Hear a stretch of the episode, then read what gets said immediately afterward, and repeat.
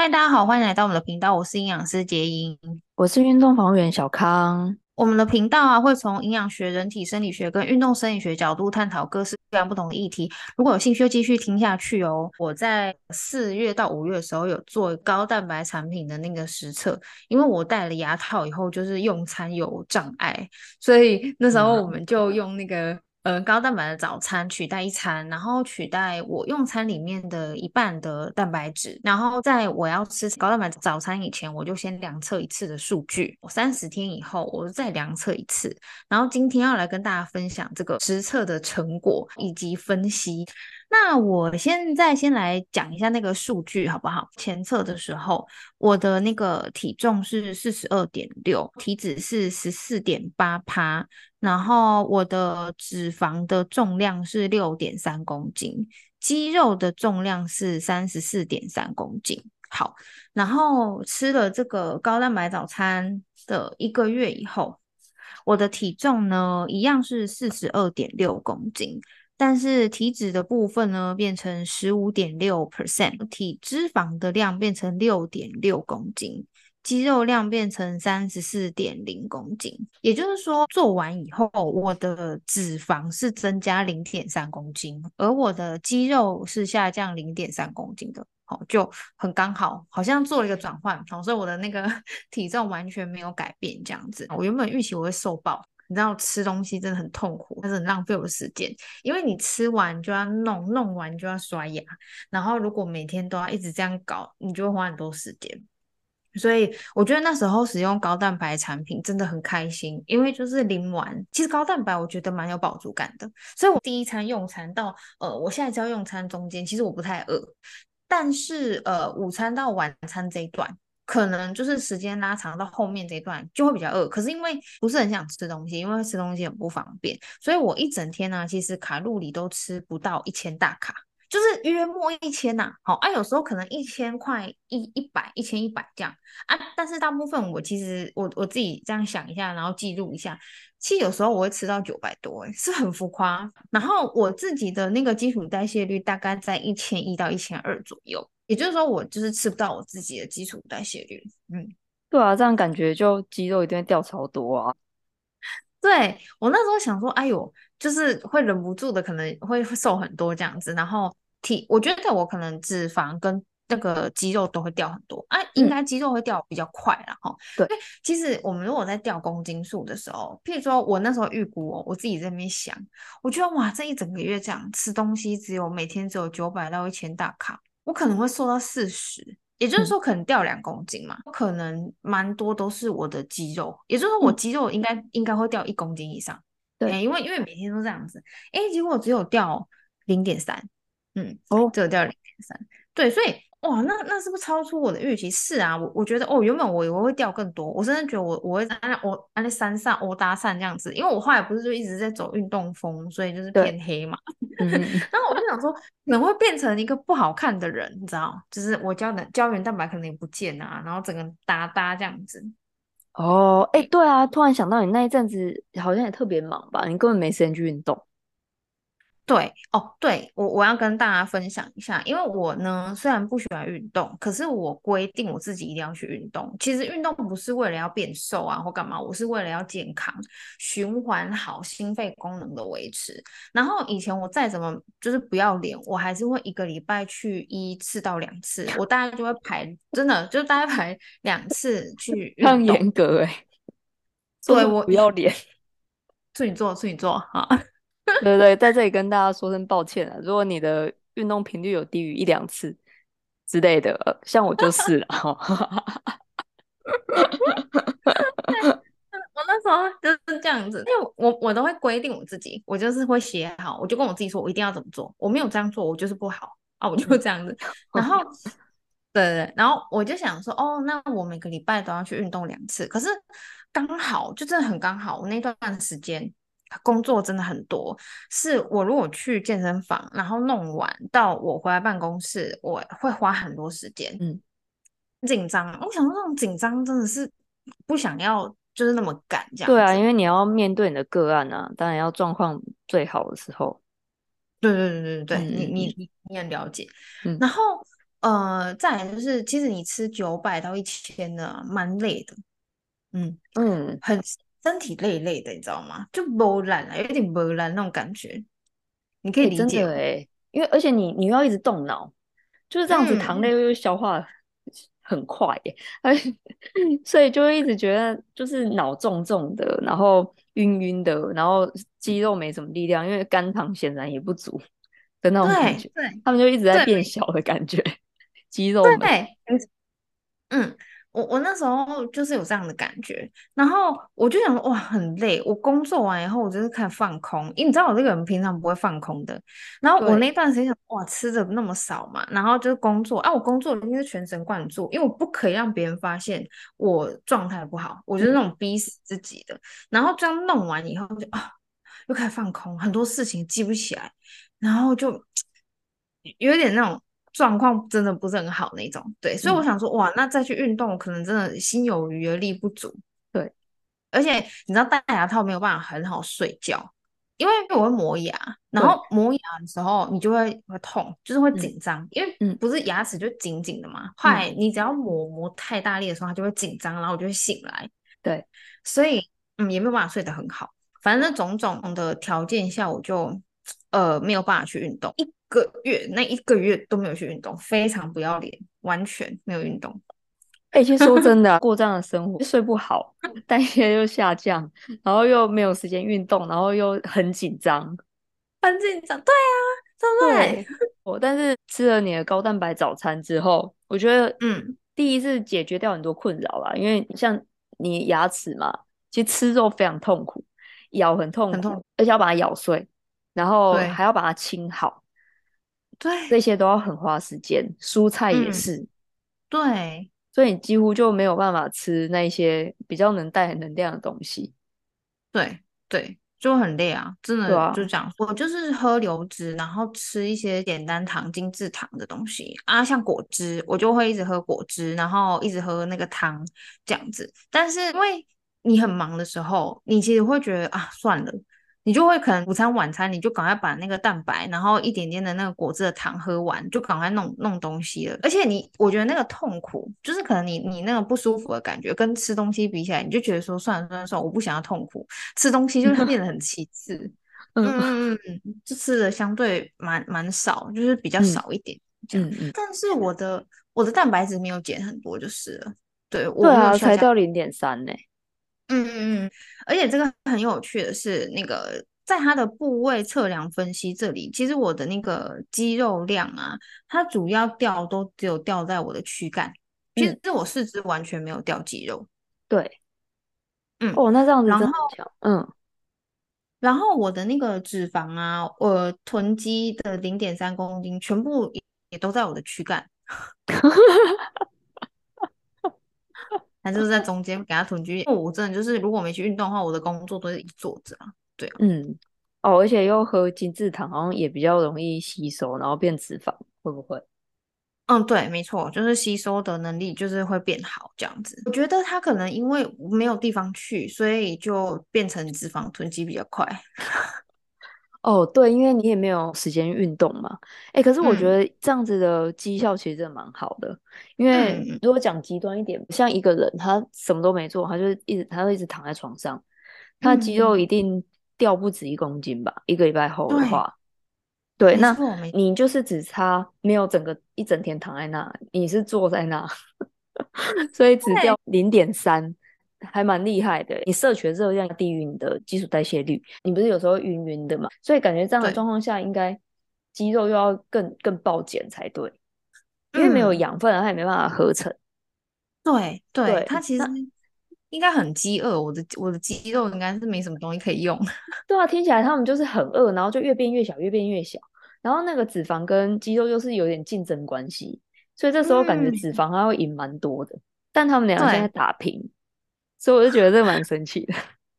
对，没错，因为其实如果你一直睡不好，真的你代谢下降的话，他们两个打基本上应该脂肪铁定打赢，所以应该会增加更多。可是哎，他没有想象中那么多这样子。对，打平这是算是一个非常好的结果。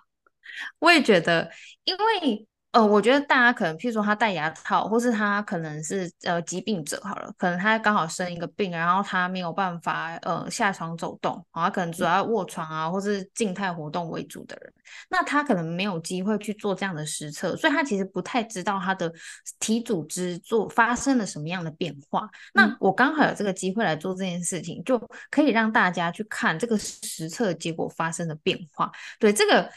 基本上，因为譬如说，我们都会有一个已知然后理论去看，呃呃，可能我看待你的这个状态，会是我有个预期的结果。可是你实际上做跟你的预期，也许会有一些出入。然后我们现在就有一个实际上的案例可以给大家分享，说，哎，我其实是可以的，高蛋白的产品。它吸收率是铁定会比较好的，因为分子够小，嗯，而且我一早的时候就喝它。一早的时候，我们细胞是最饿的时候，你那时候给到一个吸收率相对比较好的东西的话，它的吸收的能力就真的会比较好，所以我的细胞就可以及时的去获得它需要的东西，真的还蛮有差别的哦。哎，那这样子听听起来好像消化不好的人应该也蛮可以尝试的吧？对，譬如说他可能是肠胃道疾病者哈，或者是说，哎，真的是老年人，因为真的我们如果年纪。渐长，你的消化能力本来就会变差。譬如说，你分泌酵素的量也比较少了，然后你的肠胃蠕动的速度可能也变慢了，好，然后甚至你胃酸分泌下降，还老人家会有这样的一个状况。那整个食物下去，它可能都很大块，然后它真的要变小到你的肠子可以吸收，要花很久的时间，或是根本不发生。所以它在里面如果不消化，它可能就会诱发我们之前讲的发炎反应。或者是呃，可能他会直接落塞拉出来，也会有，就是比较敏感型的肠道，所以这个的结果都会是，他可能要不就是暴胖，要不就是暴瘦哦哦。为什么暴瘦？因为它全部拉出来，啊没有吸收。为什么会暴胖？因为它一直诱发发炎反应，只要有发炎反应，脂肪就会囤积，所以它就呈现两个极端的结果。所以我觉得，如果年纪渐长以后，或者是你有一些肠胃道相关性的一个疾病的话，其实都很需要。比较好吸收率的食物来辅助你的日常蛋白质的所需，不然其实你吃很好的蛋白质，然后譬如说你吃肉、你吃豆制品、豆浆或者吃蛋，但是因为肠胃道这边有一有一个防卫嘛，就我觉得它就是一个栅栏，然后它就是挡住，所以你虽然就算你吃这么好的东西，然后分量足够的东西，你没有进去，你自己身体还是不会呈现好的结果，还是会一直积少下去。哦，所以你的意思是说，就是他即便选了这些很优质的蛋白质，但是胃酸变得比较少，比较不容易消化食物。诶，甚至像这样的人，嗯、如果说因为牙口的功能有下降的话，他挑了优质的蛋白质，都还是会以大分子的形态到我们的消化道。那这样子就会让肠道那个膜隔起来嘛，因为它就是有限定体积可以进去，太胖的不行，太胖的分子进不去，很不友善。很不友善，我们哎、欸，你自己的肠道都不友善嘞，你那个食物太胖，它真的也是没办法哎，哎、欸，真的 哎，搞得跟夜店一样哎，就一定要高瘦长发、脸漂亮才可以进去，先进去。哦哦哦，不然我想说，哇，夜店这么严格哦，因为我比较少去夜店呐，我想说，哎、欸，夜店一定要瘦的才能进去吗？体重少于多少，还是 BMI 少于多少才可以进去吗？他们可能不会迟一点，好像是看那个管门的那个人。的判断哦，真的目测这样，对对对对对对，他觉得不错就进去，对，很好笑。所以我们去跟大家分享这实测也很有趣。再来就是脂肪有增加零点三，可是其实我我自己看我自己的体态其实没什么改变。那蛮多人是这样，就是说他肌肉不一定有掉那么多，但是他脂肪在增加的时候，其实你自己外面看他那个状态，他没有什么太大改变啊。嗯，就是泡芙人嘛，因为你可能要碰到一个程度的时候，它才会被看到这样子。如果吃东西出现困难或是吸收障碍的话，那你可能不知不觉当中，你的代谢一直在下降，脂肪一直在增加。肌肉要看嘛，因为譬如说年龄越大的人，他掉的越快啊。年龄比较年轻的，譬如说他可能二三十岁，那他可能就没有掉的那么那么明显。但是他自己看他自己可能觉得还好，但是他的脂肪可能突然增加很多，然后他就会发现哦，他会突然在三四十岁的时候觉得。奇怪，我怎么吃一点就胖？因为他前面其实一直在累积的都是他的脂肪，他就变泡芙人嘛，体脂就变得很高，三十几、快四十那种。然后他就突然有一天发现，他奇怪，他以前怎么不会那么容易就变胖？现在随便吃个宵夜或者晚餐吃多一点就变胖，他也是会有这样的状况发生。哦，这样很恐怖哎。嗯，很可怕，温水煮青蛙。嗯、对，我回想到我第一次发胖的时候是在我国中，我那时候就 是肆无忌惮的大吃，然后因为都穿运动裤嘛，我觉得运动裤是一个很危险的东西，嗯、制服也是比较大的那一种，嗯、然后我就一直没发现，就一直到有一天我就觉得，哎、嗯，为什么我的肉好像溢出那个裤子了？你觉得它它有一点抓出来这样子一坨这样？对对对，它中间完全真的没什么感觉。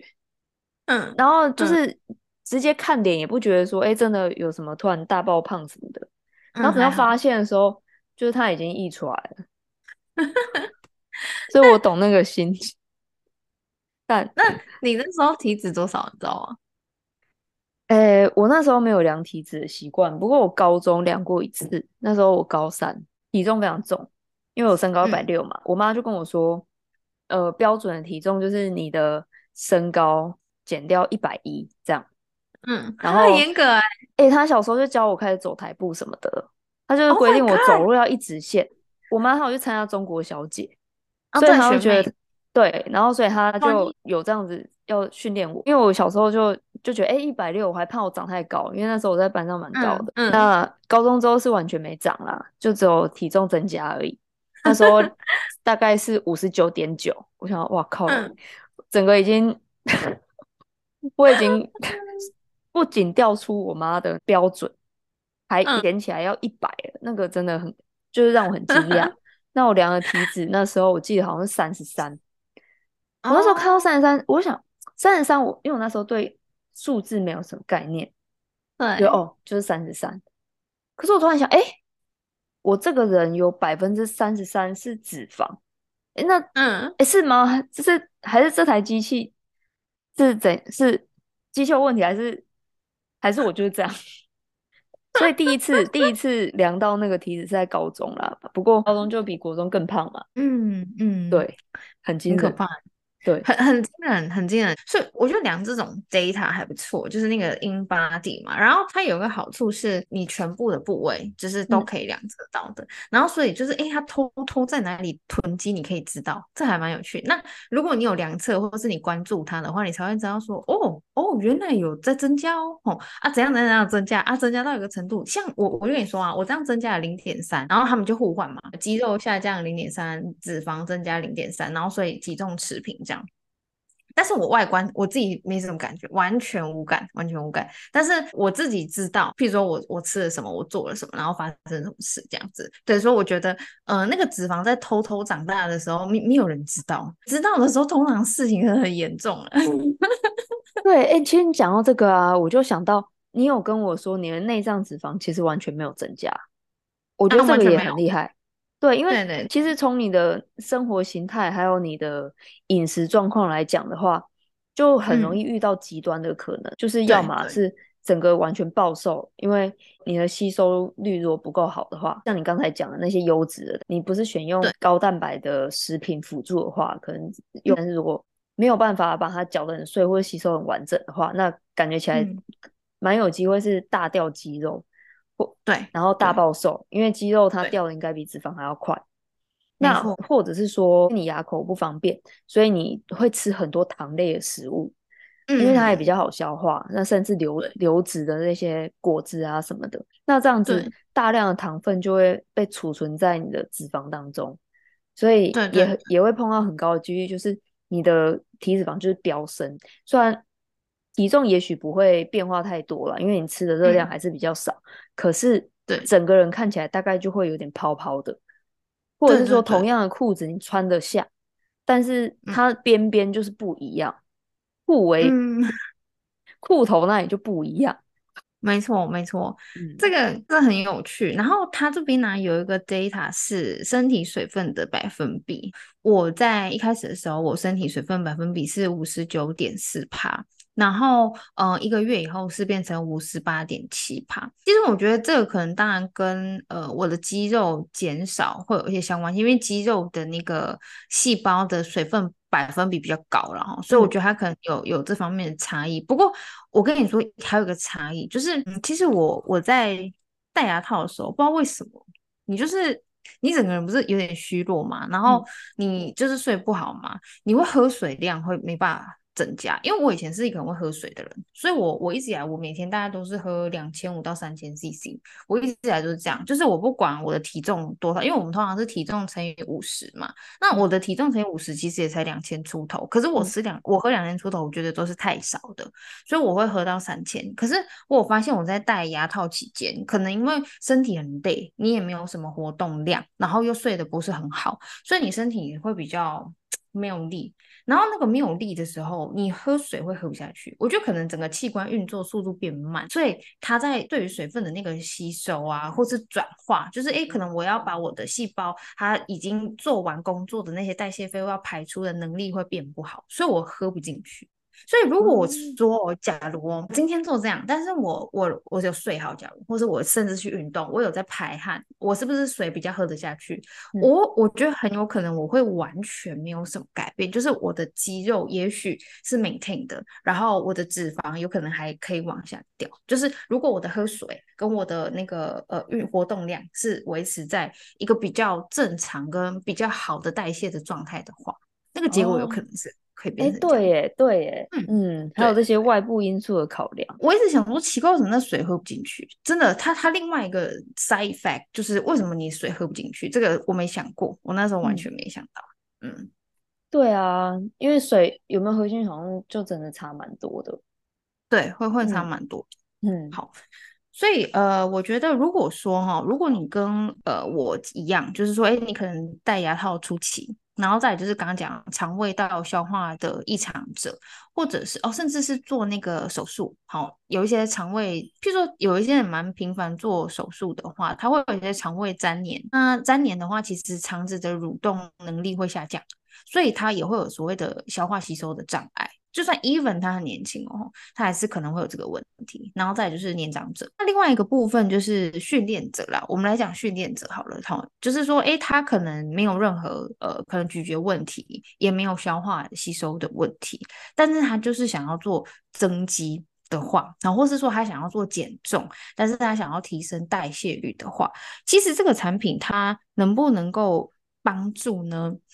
其实我我觉得依旧是可以的，因为虽然你看这个结果，你会觉得我的肌肉呃减少零点三，我的脂肪增加零点三，它就是那么刚好，然后那么刚好相对应。可是为什么我们还是觉得它还蛮适合你需要做运动训练者？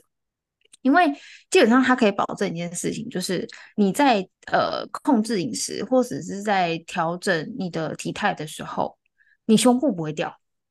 哦，这个真的。我真的就是有听到很多类似这样子的担忧，真的哎，如果你吸收率不好，然后你又在做控制的时候，它其实呃，你的脂因为吸收可能下降嘛，就或是没有那么好，呃，不管其他原因呢，它分子偏大，那你没有办法去做很好的吸收的时候，你的卡路里又做控制，其实脂肪是蛮容易掉的啊，那它可能会掉，就会掉在你不想要它掉的那个地方，对，因为又没办法自由选。然后每次每次掉就不会掉掉肚子掉太多，就我怎么不知道为什么。不过你刚刚说 到就是有关于训练者啊，那因为我也遇到蛮多需要复健的运动员，或者是受伤需要休息的运动员。那我自己觉得他们最大要面临的其中一个状况就是，他们在这个时候会大爆胖。哦，真的啊？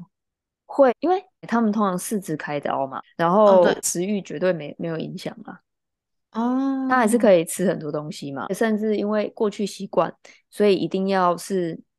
吃到一定的量，他才会觉得哎、欸，有我吃东西。但是他的活动量会忙降的很低啊，因为他要休息啊，或者说他日常生活根本就已经受到一些影响了。所以像这样子的状况，就会让他们在复健的过程当中变得更困难。嗯，因为他们。突然变很胖的话，就表示说他们的体脂肪是马上增加很多的。那这样子，如果在以争取资源的角度来看的话，脂肪现在就是抢赢了。对，那就有限于他肌肉的发展嘛。第二就是他要在做一些训练，呃，不管是复健的训练啊，或者是他即将回归到运动场的训练，甚至是要比赛前训练，嗯，也会因为这些增加的体重带来很多不必要的负荷。嗯。哼，它就变成是说，哎、嗯欸，可能肌肉没有加到很多，因为很难，就是我们吃的东西会全部变肌肉啦，加上它训练量又会是一开始先降低非常多嘛，就等到他好不可以训练或是比赛的时候，他就要拖着这些脂肪，然后去去做这些训练。那这样以整个动作效率或者是表现效率来讲的话，就一定会降很低啊。因为等于就是一个人，他就是穿着那个增重背心，然后做所有事情，他其实可以不用穿。嗯，但现在没办法，他们全部变成脂肪，就是卡在身上。所以我觉得这时候就是透过高蛋白的产品，然后搭配合适的饮食，嗯，感觉起来也会对他们是蛮有帮助的。嗯，因为你这时候就可以有效率的去保留你需要的东西，不会一直就是过多的那些碳骨架，然后都被它拿去变脂肪囤积这样子。如果如果你选择的东西它是好吸收，但是它的你需求的那个部位的东西比较多，你才能够真的在你刚刚讲的它那样的前提下被保留下来，但是不是用脂肪的方式被保留下来。不过我觉得它其他部分的饮食其实还是要控制啊。对，我觉得食量。啊，还是要控制，然后他吃的东西的品相还是要控制。高蛋白这个东西的话，应该可以在这个时候，因为。也许他在休息的阶段，在在复健的阶段，他就是跟平常吃一样东西，他的糖的比例，因为以前可能有运动或是训练，你他中间会有很需要肝糖的时候，就是要补充肝糖的一个时候，所以他的糖的比例会吃的相对比较多。那可能蛋白质也不会吃到太少啦。可是会有个现象，我有发现，就是如果你在休息的状态下，其实你吃太多肉类食物的时候，你会比较容易觉得腻跟胀，因为你没有什么消耗，所以你会变成。说你会减少你想吃蛋白质食物的欲望，他他会比较想要吃糖类，因为糖类一下子就饿，一下就饿，所以他不会觉得说，我因为我现在都没什么动，然后他比较不会觉得说，哎，我好像吃一点就胀，或者说吃了，然后到下一餐中间完全都不会饿啊，或是那种整个卡卡的感觉，所以他们就会吃比较多糖类食物，然后蛋白质就被舍弃了，然后那些碳骨架全部都会被拿去当做脂肪囤积，然后很快速。哦，对耶，所以你的意思就是，如果说我们今天因为受伤休息，嗯、或者我在复健，那需要维持我的肌肉量的话，那蛋白质的补充它绝对是一个必要。嗯、可是我们一般比较容易拿到的肉类，就是很难消化，而且它油脂也比较高，嗯、所以不管爱不爱吃肉，嗯，爱吃肉的人可能觉得哦，我要保留我蛋白质，我要大吃肉，嗯、那不喜欢那种油腻感，他就吃很少。两个面对。的状况听起来好像会一样，就你那大爆吃肉，可是你没有用掉那么多能量，那有很多脂油脂是直接就是在你身体里面受被储存。那再来就是像你刚刚讲的，如果说蛋白质的摄取不足哦，或者是说蛋白质吸收不足，这样子就会让肌肉没有原料，没有氨基酸去制造肌肉的细胞。所以，如果有这样子的产品的话，感觉比较可以得到一个平衡，就是因为高蛋白产品它的分子会比较小，所以对于氨基酸的吸收成效会比较好，所以它肌肉量会比较容易保持住。然后，对。于很爱大吃肉的，应该是建议说整体食量还是要下降，就是 对，因为没办法，因为其实其实受伤会让人家觉得很烦，因为毕竟。他们的工作就是付出自己的身体能力，然后要有很好的运动表现。现在突然受了一个伤，就会真的觉得很，嗯、其实压力会蛮大的啊。毕竟是自己的工作，那压力大的时候，嗯、其实也蛮多人会很需要食物去舒压，所以他吃的东西也有可能会比之前还要多更多，或是可能 大喝酒之类的。嗯，所以这一些部分的话，我觉得你讲的那个其实。整体的营养控制会是最重要的啦，可是高蛋白的产品它会是一个很好的辅助品，这样。对对对，就是取代你部分的那个蛋白质，但是你确保它真的有吸收进去，嗯，嗯嗯，吸收率是关键，嗯、对、啊，嗯嗯嗯。好，我们今天就分享到这边喽。然后就是我的 before 跟 after 的那个数据啊，我们会在自己的社群上面去做公开哈。就是我们给大家看一下详细的那个数据，如果想要了解的人可以看一下我们各自社群上面 po 到的那个 data 这样子。刚刚有念出来是我觉得我们要讨论的那个数据。好，嗯、今天就讲到这边喽，谢谢大家。大家拜拜，拜拜。